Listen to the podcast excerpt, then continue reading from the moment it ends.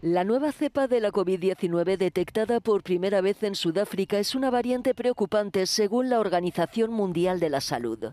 Omicron, como ha sido bautizada, ha sido detectada en Botsuana, Hong Kong e Israel y ha llegado a Bélgica, donde durante las próximas tres semanas los bares y restaurantes cerrarán a las 11.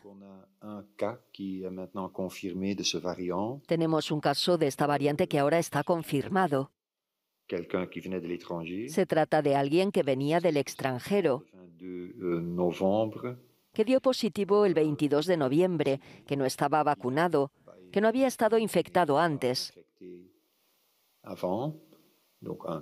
Así que se ha confirmado un caso.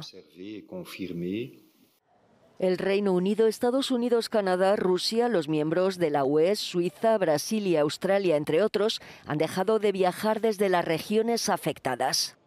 Deben suspenderse hasta que tengamos una comprensión clara del peligro que representa esta nueva variante y los viajeros que regresen de esta región deben respetar las estrictas reglas de cuarentena. Esta nueva variante podría extenderse más rápido debido a su alto número de mutaciones, según la OMS. Los principales fabricantes de vacunas están probando la efectividad de sus productos. Pfizer BioNTech dice que en dos semanas sabrá si su vacuna necesita algún tipo de ajuste.